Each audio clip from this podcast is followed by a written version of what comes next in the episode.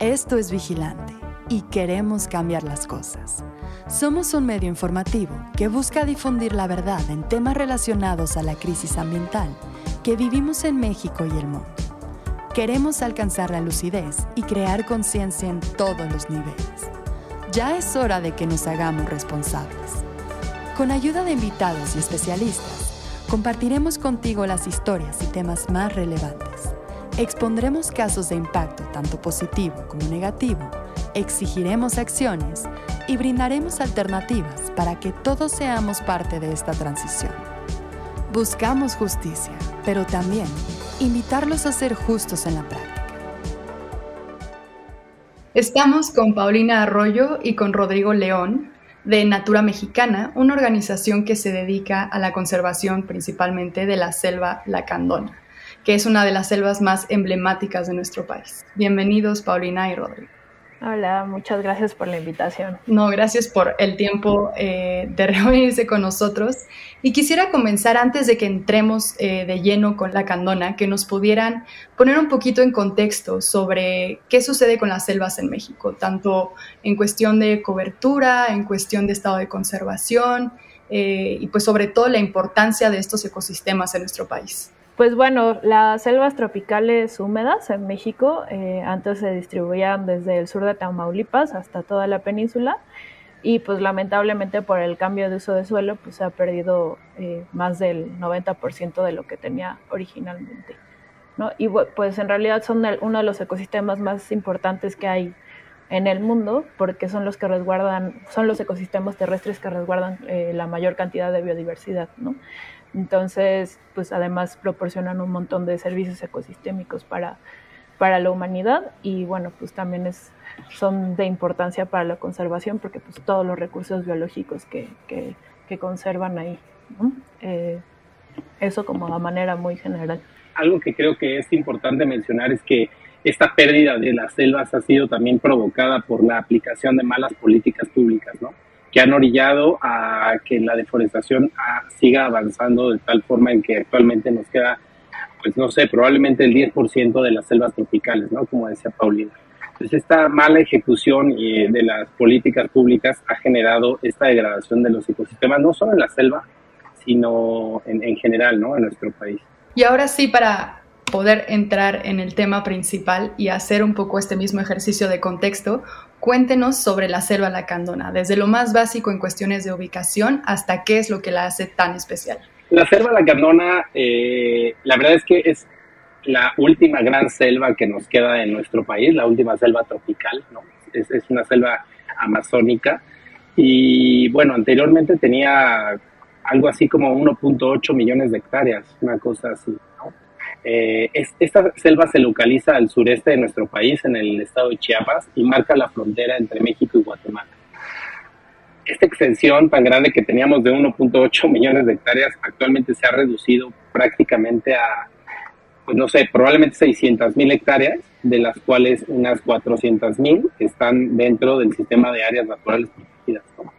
Eh, y este sistema de áreas naturales protegidas ha sido una herramienta sumamente importante para que la selva lacandona se mantenga eh, en un estado de conservación, digamos, eh, estable, ¿no? Sin embargo, se han aplicado otras herramientas de conservación que han ayudado también a proteger otros fragmentos que están fuera de las áreas naturales protegidas y que han permitido proteger otro, otro gran porcentaje de selva, ¿no? Entonces, eh, pues sí es un gran manchón de selva que todavía tenemos en nuestro país, de selva tropical, el otro día, y a manera de, anécdota, eh, nos visitaron unos, colegas de Honduras que se dedican a conservar tapires y estaban sumamente emocionados porque estaban en la, en la selva más, mm, septentrional de, América, ¿no? la, selva más al noreste. Entonces, siempre eh, estos ecosistemas que están al límite pues son sumamente importantes porque eh, biológicamente conservan una gran cantidad de biodiversidad. Y como agregar también como esto que menciona Rodrigo, pues está en la cuenca media del río Sumacinta. ¿no? Entonces eh, hay un montón de, ríos y afluentes que, que proporcionan el 30% del agua que tenemos en México. O sea, quiere decir que uno de cada tres vasos de agua que nos tomamos pues es gracias a que está la selva lacandona. Y bueno, pues este, también este ecosistema como tal eh, proporciona un montón como de nutrientes a estos, estos ríos que eventualmente desembocan en, en, el Golfo y que pues también hace que sean mucho más productivas las, las pesquerías en, en, el Golfo, en el Golfo de México, ¿no? Entonces también pues es importante tanto biológicamente como también los este, servicios ecosistémicos que, que nos dan a todos los mexicanos y pues al mundo. Una parte que tal vez no mencionamos y que nos metimos como en la parte biológica, pero sin duda es su gente, ¿no? Porque la selva lacandona no solo implica ecosistemas y, animalitos y agua, diseños ecosistémicos, sino también la gente que vive dentro de la selva y que al final del día han sido los que han eh, promovido la conservación de, estas áreas. Eh, en general, ¿no? no digo que todos, pero muchos de ellos han promovido la conservación de estas áreas y han sido pues el bastión para mantener estos ecosistemas al sudeste Creo que ha quedado más que claro y cada vez es un mensaje que está más presente, que es que no podemos separar al ambiente de la sociedad. Y sobre todo en lugares como estos, creo que parte de la magia de la selva lacandona también son las culturas que alberga, que son de gran importancia en múltiples sentidos y que quiero pensar ahora sí que cuéntenme de, eso, que albergan saberes ancestrales de los cuales queda mucho para aprender. Y sé que su organización trabaja mucho con esa parte de inclusión de las personas y no meramente ambiental, de no toco, no intervengo, sino más bien algo integral. Pues sí, creo que es, es, una parte muy importante para conservar los ecosistemas, es trabajar con la gente. Y pues la situación en la Lacandona pues es es muy variada, ¿no? Culturalmente, eh, particularmente en uno de los municipios donde trabajamos, pues en realidad la gente no era originaria de ahí, sino que llegó ahí eh, a finales de los 70 como parte del reparto ejidatario, ¿no? Entonces muchos de ellos no son como originarios, pero sí, eh, pues ya llevan unos 50 años muchos de esos ejidos, este, que ya están, este, pues ya se están arraigando como tal a, a, la región y pues sí están eh, involucrándose más en esta cuestión como de conservación de la biodiversidad. Y pues parte importante de lo que hacemos con, con la gente pues es justo que también ellos aprendan a valorar eh, la selva que, que, están en los ejidos y que pues ellos conviven con, con, este, con ellos. Eh, esto que decía Paulina, Natura Mexicana se centra en trabajar en la zona sureste de la selva lacandona, ¿no? esta zona colinda con el ejido que menciona Paulina, que es eh, eh, Marqués de Comillas, digo, el, perdón, el municipio de Marqués de Comillas, y como dice Pau, ¿no? Ellos llegaron en los años 70 y probablemente de cualquier parte de, de, la República, ¿no? Entonces tenemos gente de Oaxaca, tenemos gente de Chihuahua, tienes gente de, de, casi de todos lados de Guerrero. Entonces de repente el arraigo a la tierra se vuelve un poco complicado, ¿no? no hay como tal un arraigo o una cultura local que les permita tener esa cosmovisión y cosmogonía con, la selva, como lo tendrían otras culturas como serían eh, los lacandones o, algunos los celtales o los choles, ¿no? que tienen ese, ese, ese, origen junto con la selva. Marqués de Comillas es mucho más reciente eh, y no por ello eh, no, no están en, el, rollo de la conservación o de amor a la selva, al contrario, creo que la valoran demasiado porque al final del día les ha dado todo el crecimiento que actualmente tienen. Pero sí hay que entender que es una, unas comunidades que no tienen eh, una historia muy larga y que probablemente el uso que tienen de la tierra no necesariamente es el que eh, embatía mucho con la selva, ¿no? Porque probablemente vivían o en la costa o en el desierto en unos ecosistemas totalmente diferentes, en donde el aprovechamiento y la forma de, convivir con el ecosistema probablemente eran diferentes. Y bueno, Natura Mexicana siempre ha buscado, no, no como en esta parte de, bueno, ya llegamos los conservacionistas y qué vamos a hacer, sino escuchar a la gente, ¿no? Y que desde ellos nazcan las ideas y juntos armar programas de conservación que al final sean exitosos, ¿no? Y que tengan impacto eh, para ellos económicamente, que mejoren la calidad de vida, que conserven el ecosistema. Y, bueno, eso es lo que hemos buscado a través de Natura, ¿no? no nada impositorio, sino todo a través de, la comunicación y del trabajo en conjunto con Sí, y que bueno, también como resultado de eso es que justo eh, pues cada vez valoran mucho más la selva, ¿no? Porque al final es algo que les está proporcionando pues trabajo y, comida. Entonces creo que también eso ha sido un proceso que, que, ha sido importante, que a pesar de que no hay como un arraigo como tal, la, gente empieza a, a valorizar eh, la selva como tal, como parte de su bienestar. Justo aquí hay como dos vertientes, ¿no? Porque está esta idea romántica de que muchas veces las comunidades que están en contacto directo con estos ecosistemas tienen respuestas casi mágicas para su conservación, ¿no? En algunos casos se da, pero hay muchos otros casos en los que no es así y pues no podemos estar romantizando siempre esta idea. Y también por otro lado, pues está esta parte, como, como bien dicen, de las organizaciones que muchas veces pues vienen con buenas intenciones, pero no hacen una integración correcta, pues al final de cuentas, de las personas que están ahí y que son las que viven las necesidades directas, las que pues aprovechan esos recursos directamente. Entonces, eh, pues creo que, digo, es parte de por qué quisimos entrevistarlos, porque es esta parte de integración muy valiosa para poder lograr verdaderamente pues una protección integral y como bien decía antes, que no se trate solo de proteger o al ambiente o a las personas, sino encontrar estas formas y estos casos de éxito en donde hay un beneficio mutuo y que pues creo que ya llevándolo a cuestiones más grandes es algo que todos debemos estar volteando a ver porque pues creo que ahí está nuestro futuro como humanidad, ¿no? Pero bueno, ahora pasando un poquito a la parte negativa, quisiera que me contaran sobre cuáles son las principales amenazas eh, que tiene la selva lacandona. La realidad es que la selva lacandona desde hace muchos años, y me atrevo a decir que siglos, eh, siempre ha sido una zona complicada, ¿no? Jan de Vos decía que era una selva herida de muerte, y esto tiene mucho que ver por dónde se encuentra localizada, ¿no? Estamos en la frontera con Guatemala, es una zona eh, fronteriza y sabemos siempre que las zonas fronterizas pues eh, conllevan a, a, tener como mayor presión.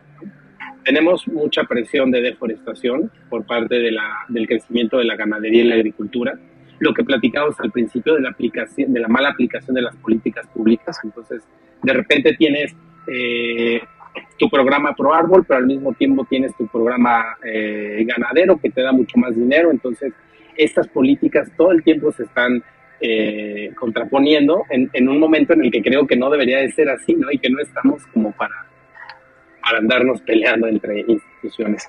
Eh, sin duda, al ser una zona fronteriza, pues tenemos un gran problema de tráfico de fauna y de flora y fauna en la región. Hay muy poca presencia de las autoridades ambientales y esto tiene mucho que ver en cómo a través de los años estas autoridades se han ido, o más bien, se han ido desapareciendo, ¿no? No, por, no porque quieran, sino por creo, por falta de, recursos y eso, pues obviamente ha impactado fuertemente a, los ecosistemas de, la selva. Más hablando de su gente, pues obviamente también hay, hay mucha desigualdad, ¿no? Hay una falta de oportunidades impresionante, lo cual genera pues que se lleven a cabo estos otros ilícitos que atentan contra, contra el ecosistema. Eh, en general creo que esas han sido las, las grandes amenazas o las que ha tenido y que todavía tiene la selva lacandona y que no hemos podido, eh, pues sí, resolver, ¿no? Eh, no somos la única organización que trabaja ahí, eh, probablemente seamos la que tiene más años, pero bueno, sí hemos buscado muchas alianzas, tanto con las organizaciones gubernamentales como las no gubernamentales, para tratar de mitigar estas amenazas y, y tratar de conservar los ecosistemas y, y, el desarrollo, y promover el desarrollo sustentable de las comunidades. Pues ahora me gustaría que, nos contaran un poquito sobre la historia de, la organización, cómo es que nació Natura Mexicana, cuánto tiempo llevan trabajando ahí. Eh, sé que tienen una historia bastante extensa, entonces me gustaría que nos compartieran un poco eso. Y la verdad es que Natura Mexicana, en realidad nos llamamos Natura y Ecosistemas Mexicanos, ¿no?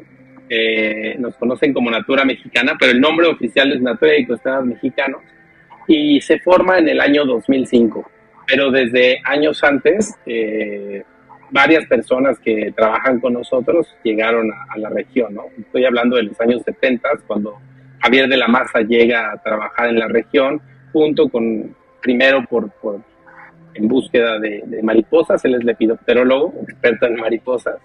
Eh, entonces, por un interés biológico llega a la región y posteriormente pues sigue con, con otros procesos de conservación de la mano con otras instituciones como Conservación, conservación Internacional, eh, posteriormente con la CONAM, y así hasta llegar a lo que hoy es Natura Mexicana.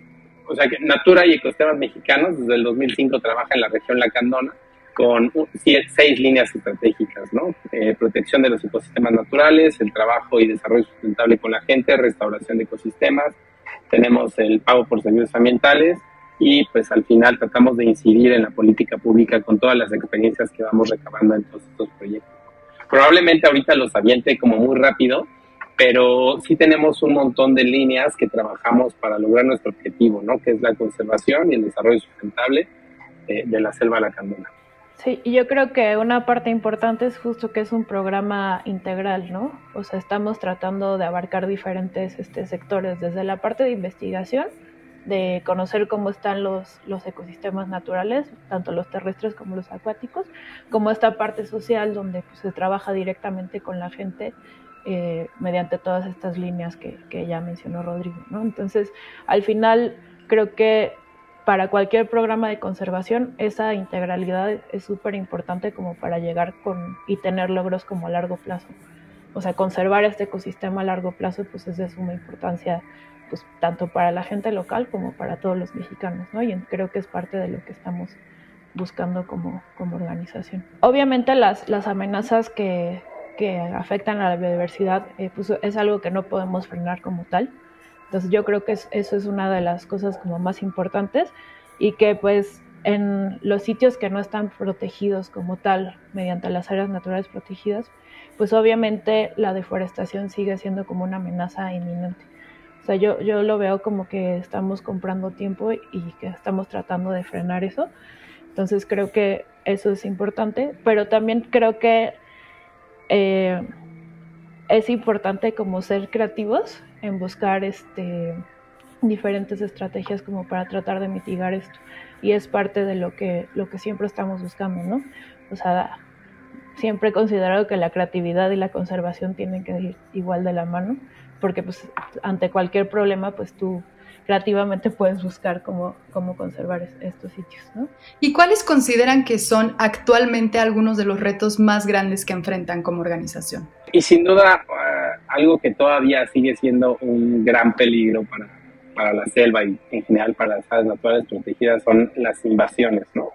Muchas áreas naturales protegidas, no solo la candona, eh, son invadidas para, para hacer cambio de uso del suelo y eso pues obviamente atenta contra la integridad de, las reservas que todavía nos quedan, que pareciera que son muchas, pero bueno, pues no son tantas y menos que nos tiene este tipo de amenazas. Pues también como la, el bajo presupuesto que tienen las instituciones ambientales como la CONAM, pues también afecta un poco la integridad del área natural protegida y creo que es muy importante recalcar por qué son importantes estas áreas naturales protegidas, porque al final son grandes extensiones de territorio que están ayudando a proteger poblaciones eh, que son importantes para los ecosistemas.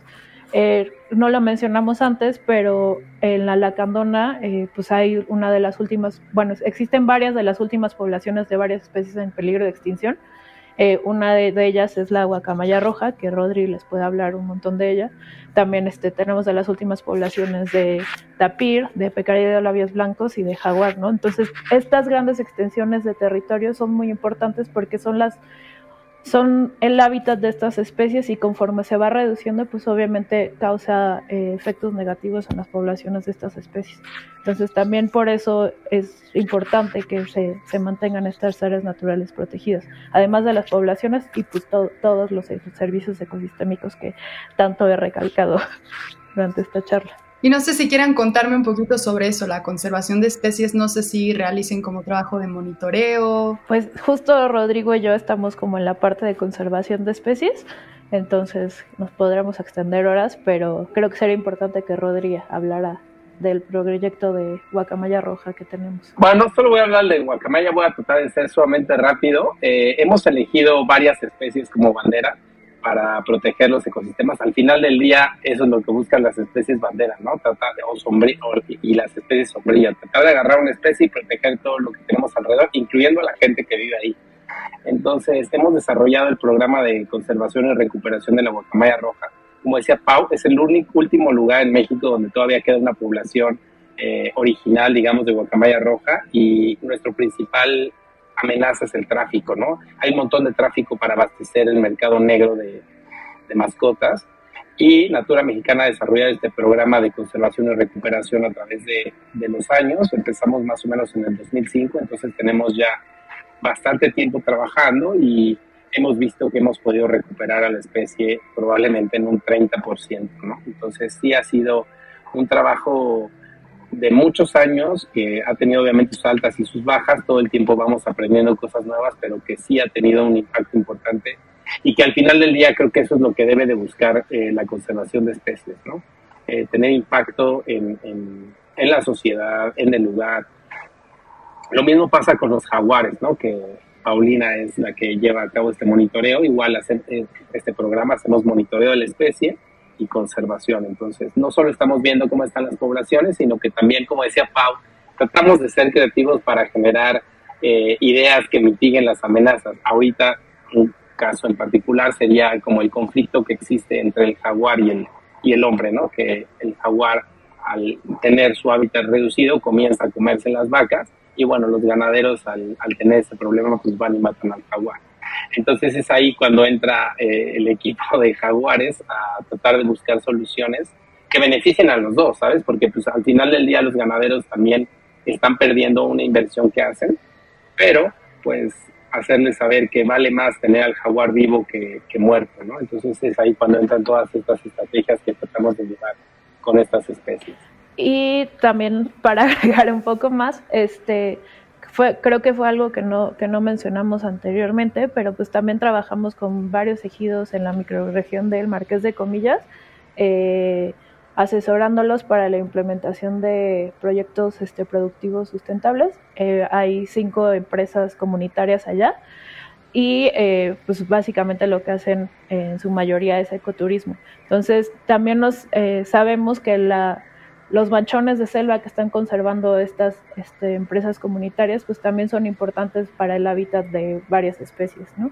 Sabemos igual con los datos que tenemos de monitoreo que los jaguares que están en las reservas son los, que se los mismos que se están moviendo en la selva de los ejidos y pues al final eh, implementar este tipo, este tipo de instrumentos de conservación pues eh, ayuda a conservar el hábitat de estas especies a largo plazo. Antes de pasar a la última pregunta, quisiera que me compartieran igual a nivel personal cada uno de ustedes algo que han aprendido pues de su convivencia con este ecosistema tan especial. Como alguien que está mucho tiempo en la selva, eh, como he aprendido muchísimas cosas de ahí, o sea, desde, o sea, me ha hecho crecer tanto científicamente como personalmente.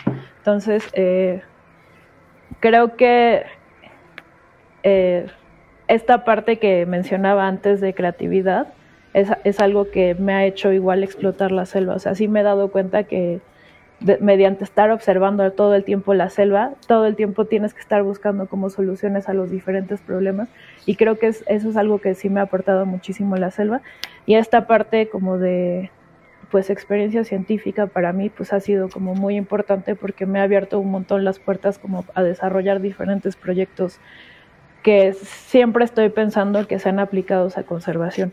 Y creo que eso es importante como alguien que trabaja como científico y como conservacionista, pensar cómo emplear tus investigaciones basadas en la conservación de un ecosistema tan importante como la selva y que pues al final pues yo fui la primera vez hace unos siete años y me enamoré y me quedé en ese lugar porque para mí fue maravilloso. He sufrido un montón de cosas por estar ahí, pero pues al final eh, creo que es algo importante que tiene todo el equipo de Natura y es que nos apasiona muchísimo el ecosistema y que estamos muy comprometidos por conservar este, este ecosistema y que pues exista para las generaciones futuras. Pues creo que este tiempo en la selva ha servido para el aprendizaje de todos. Yo en lo personal he aprendido a ser sumamente tolerante Eh, hay un montón de situaciones que no puedes controlar y que muchas veces como científico eh, te aperras a algo, pero bueno, eh, creo que este tiempo en la selva me ha enseñado a ser muy tolerante, a escuchar ¿no? otras, otras opiniones y otras formas de pensar, que eso ha sido fundamental para poder desarrollar el programa que tenemos actualmente, involucrar a, todos ¿no? en, el, en, el, proceso. Creo que eso también ha sido algo que, que he aprendido y que, ah, bueno, que aprendí casi, casi llegando y y he tratado de, impulsar a los nuevos estudiantes que llegan, que no traten, siempre les digo, que no traten de traer la realidad de la ciudad a la realidad de la selva. Son dos realidades que son diferentes, pero que al final del día se necesitan la una a la otra. Entonces, eh, creo que eso es algo sumamente importante que la gente tiene que entender que probablemente Rodrigo y Paulina estén allá en la selva peleándose para proteger jaguares y guacamayas, pero al final del día eh, la gente que está aquí en las ciudades también eh, tiene mucho que ver para la conservación de ese, ese, ecosistema. Y eso me lleva ya a la última pregunta, que siempre en el programa buscamos las formas de tener esa acción individual en ese sentido, ¿no? No importa si estás en una ciudad, no importa si estás del otro lado del mundo, siempre tenemos una responsabilidad como mexicanos, como habitantes del mundo.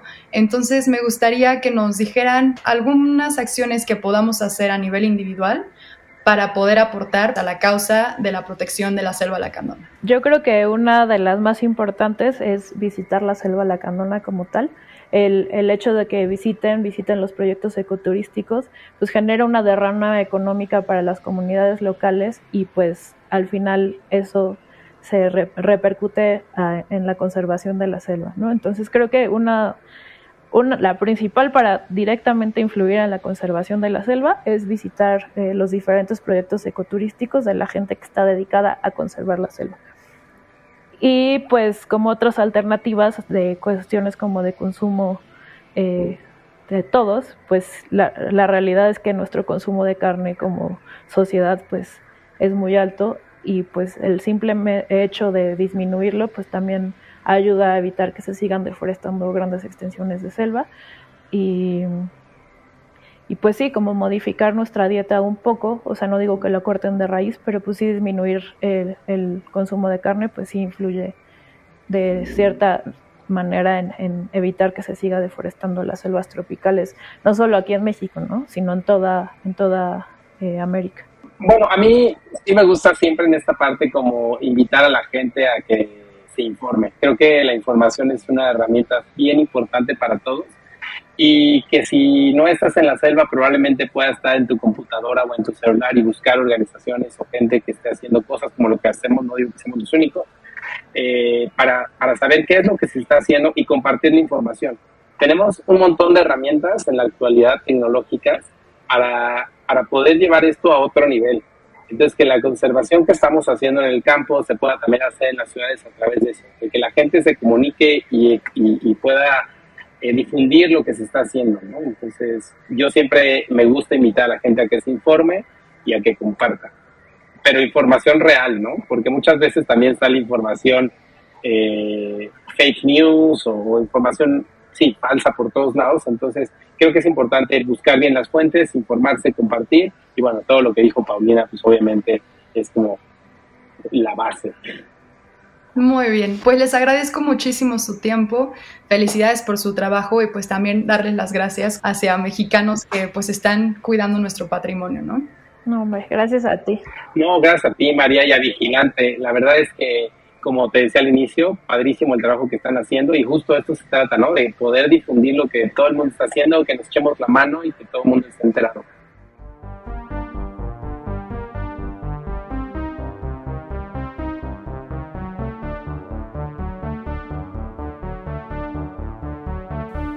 Escucha nuestro podcast ahora todos los martes en Spotify, Apple Podcast, YouTube o tu plataforma favorita y encuéntranos en redes sociales como vigilante-b.